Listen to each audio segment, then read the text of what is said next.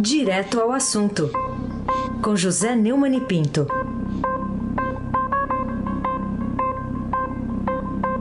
Oi, Neumani, bom dia. Bom dia, Raíssa Abac, o craque e professor. Professor. Professor. Bom dia, Carolina Ercolim, tintim por tintim. Bom dia. Bom dia, Almirante Nelson, aquele que vai tirar meu eco agora mesmo, né, Almirante?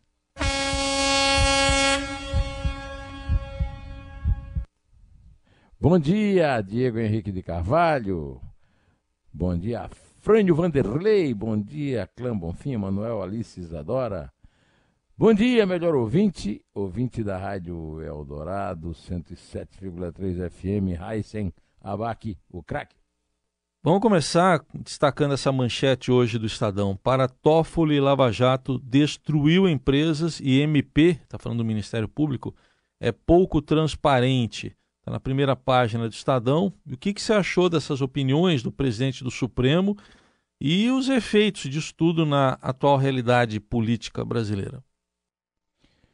É, essa opinião é uma opinião é, óbvia, porque é a teoria que vem é, da Dilma Rousseff. Quando no governo da Dilma sabia que o, o Dias Toffoli não tinha pela Dilma o mesmo apreço que ele tem pelo Lula. Parece que tiveram alguns, algumas altercações na época em que a Dilma é, assumiu a, caixa, a Casa Civil. Né?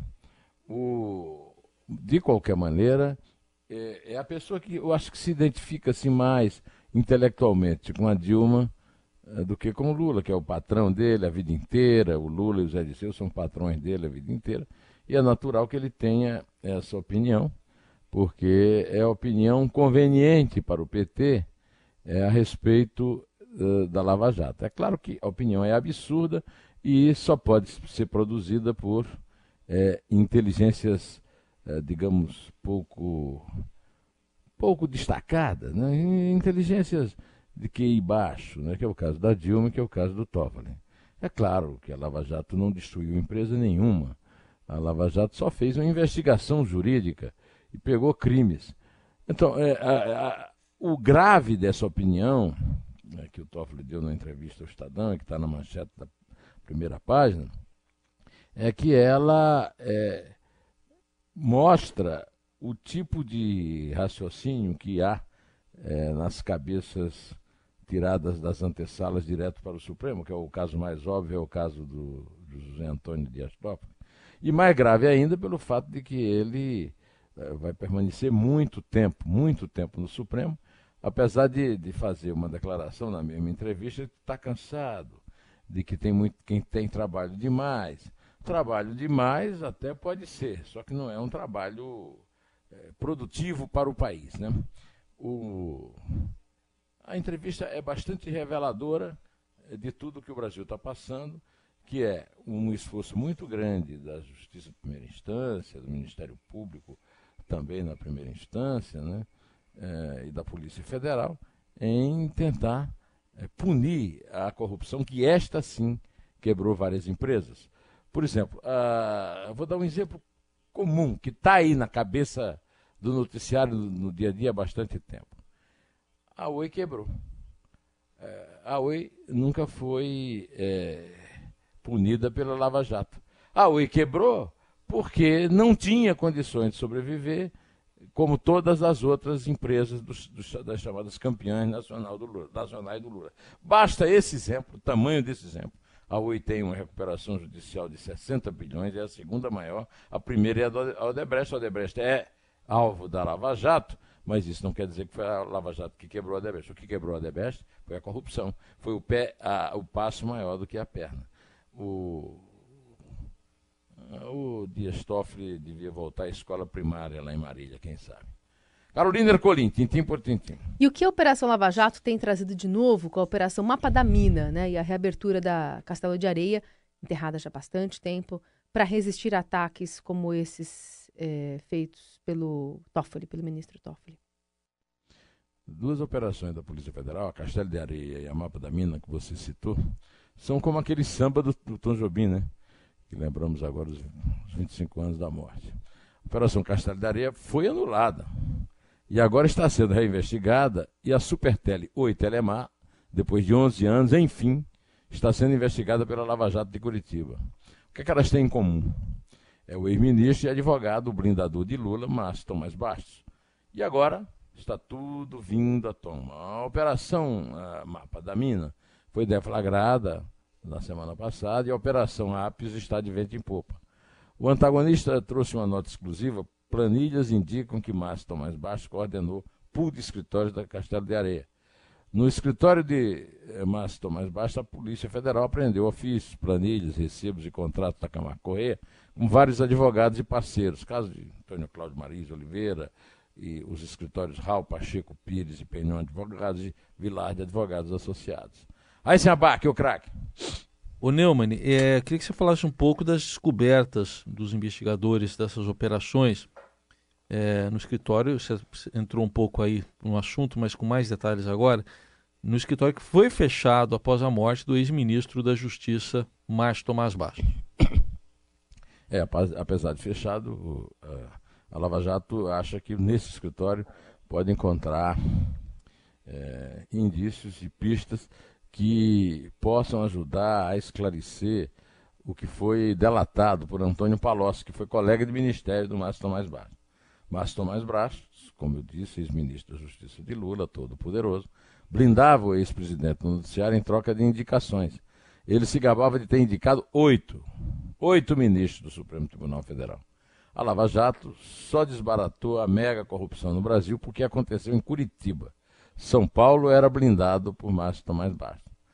Ele foi delatado por Palocci, que o acusou de ter anulado a Castelo de Areia, inicialmente prometendo a indicação do ministro do Superior Tribunal de Justiça, que aliás foi presidente lá, o César Asfal Rocha, para uma vaga no Supremo Tribunal Federal. Como a Dilma decidiu indicar o Fux, aquele que disse que ia matar no peito as acusações contra o Zé de Seu no mensalão, mas Tomás Bastos, segundo o Palocci, deu dinheiro, 5 milhões de reais em notas é, instalando de novas né, ao César Asfor Rocha.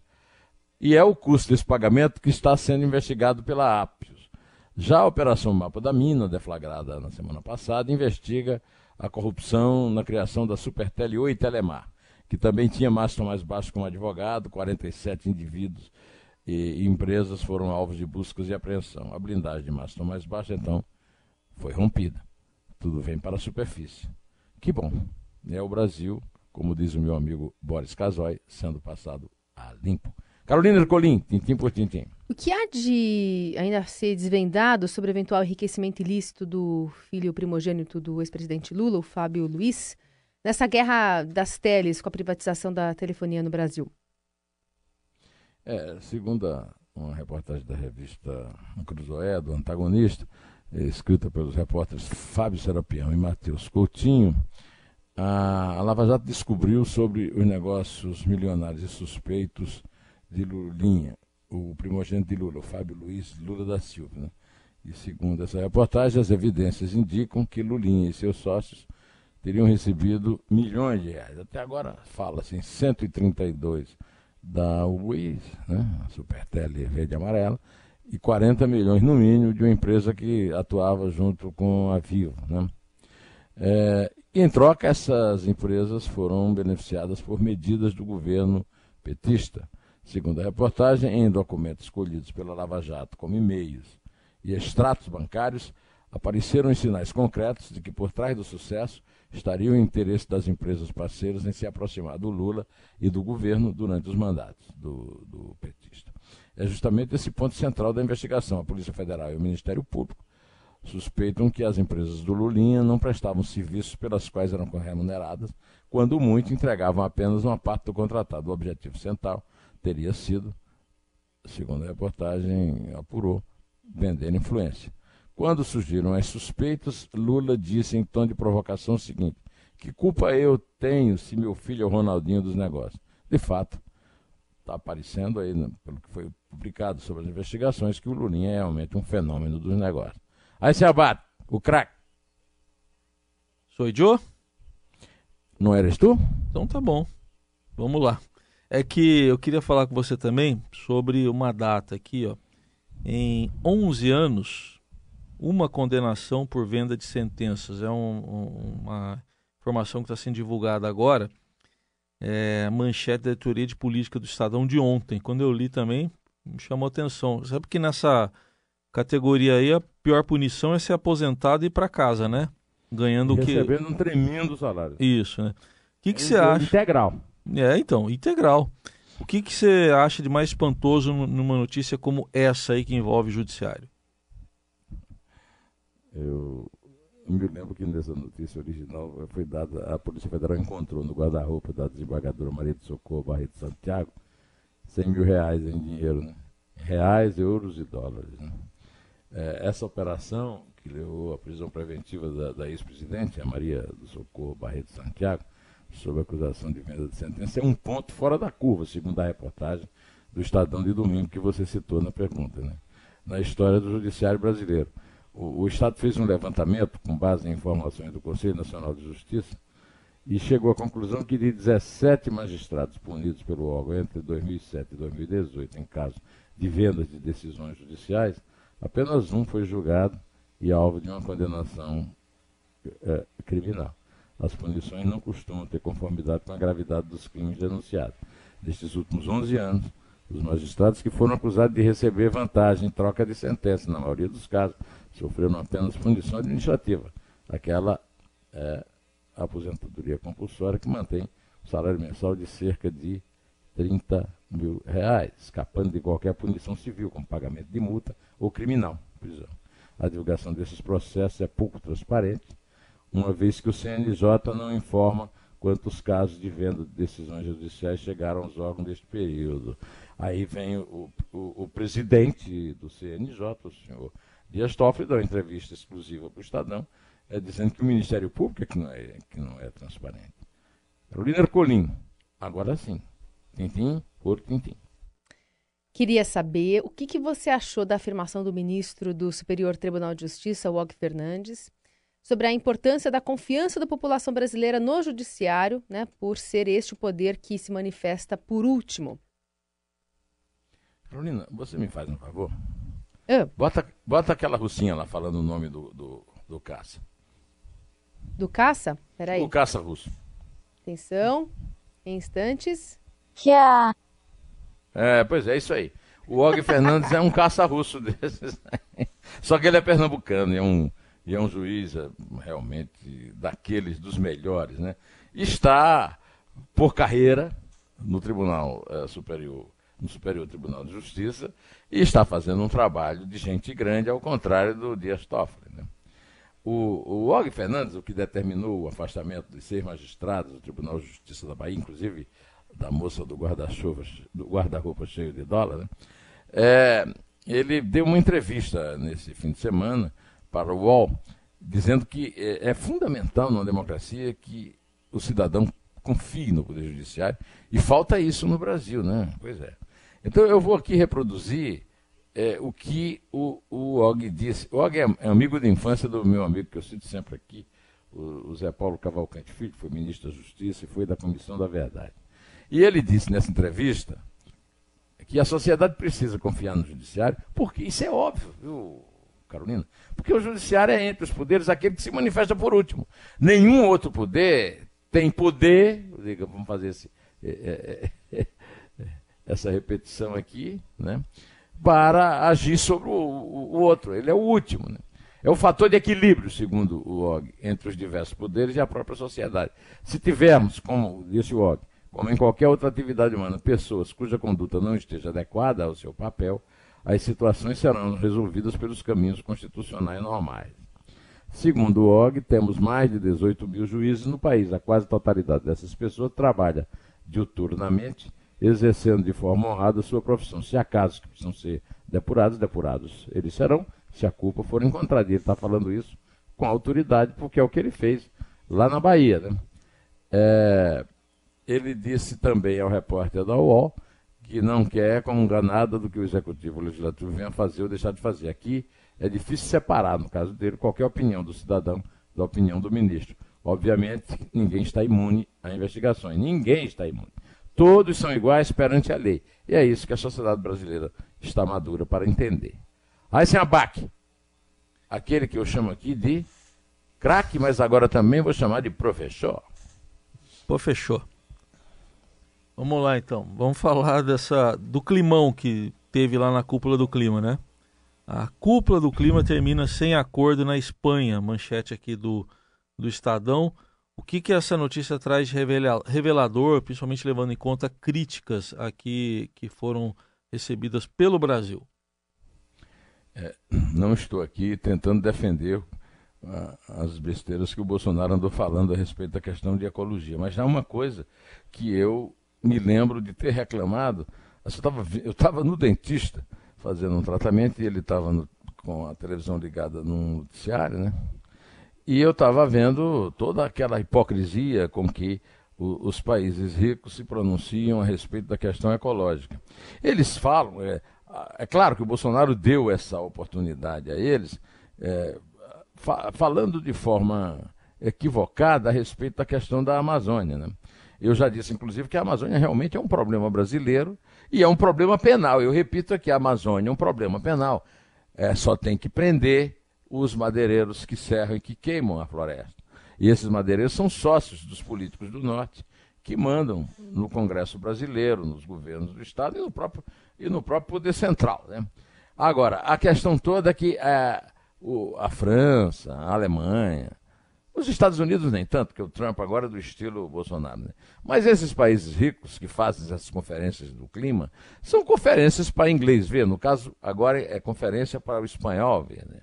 Então, a cúpula do clima da Organização é, das Nações Unidas terminou, como disse o, o, o Heisen, num climão.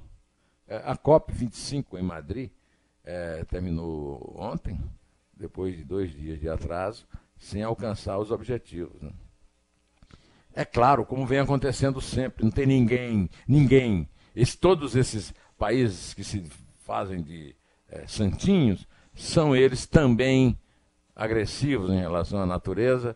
E aí terminou o seguinte: representantes de cerca de 200 países concordaram de modo tímido a refletir, a refletir em 2020 sobre como aumentar a ambição o máximo que puderem em suas metas de redução de emissões, as chamadas NDCs, contribuições nacionalmente determinadas, e em financiamento climático. Olha aqui, 2020, ora. O, o Heisen, você que é palmeirense, Sim. chamava aquele, aquele time do Corinthians, de hum. 54 até o gol do Basílio, de faz-me rir, né? Sim. Essa, eu essa, não, eu não, eu só respeito é, muito o Corinthians. É, professor, tá certo. É, faz-me rir, né, Heisen? Faz-me rir, faz-me rir. Fala, Carolina Colim. Bom, vamos falar então sobre as consequências e quais são elas para a eleição municipal do Rio de Janeiro né, do ano que vem, que terá essa crise aí da saúde, que provocou inclusive uma queda de popularidade do prefeito Marcelo Crivella, segundo o Datafolha informou nesse fim de semana. Quais são as perspectivas e quem está ali né, na, na corrida para a Prefeitura do Rio, concorrendo com Crivella? É, é, um, é um quadro chocante, é um quadro emocionante, é um quadro espantoso, é um quadro absurdo o quadro da saída da saúde no Rio. Não é um problema do Crivella, vem de muito tempo, mas o Crivella levou ao extremo. É natural que ele tenha tido uma queda de popularidade, até porque eu imagino, se eu votasse no Rio, a dificuldade que eu teria de votar entre Marcelo é, Crivella e Marcelo Freixo. Agora, o que o Marcelo está fazendo na Prefeitura do Rio, é, um, é, nessa questão da saúde, é criminoso. Né? É criminoso que essas pessoas morrem. Né? Então, ele foi reprovado por quase três quartos dos eleitores do Rio, é, segundo a, a, data, a Datafolha. Né? Ah, como você perguntou, né, os principais beneficiários dessa queda, é, um deles é, é, também um pouco responsável por essa crise da saúde, que é o ex-prefeito Eduardo Paes do DEM. E o outro é o Marcelo Freixo, que vem com aquela conversa do PSOL e vem com aquela conversa da esquerda, e aí passaram eles dois a liderar as intenções de voto para o cargo nos três cenários que o Instituto analisou. Em todos os casos, eles estão tecnicamente empatados e com o, o ex-prefeito numericamente acima. Né? O Marcelo, que pretende disputar, o Marcelo Crivella, que pretende disputar a reeleição, aparece com 9% em dois cenários pesquisados e 8% em outro. É, isso não, não resolve o problema da saúde no Rio, mas mostra é, a que ponto leva é, essa tragédia, essa coisa espantosa que são os hospitais municipais do Rio de Janeiro e dentro desse, desse paisão que é o Brasil. Né? É, não tenho outra notícia melhor para dar hoje, por isso vou me despedindo por aqui é, com a dona Carolina puxando a fila. É três. É dois. É um. Em pé.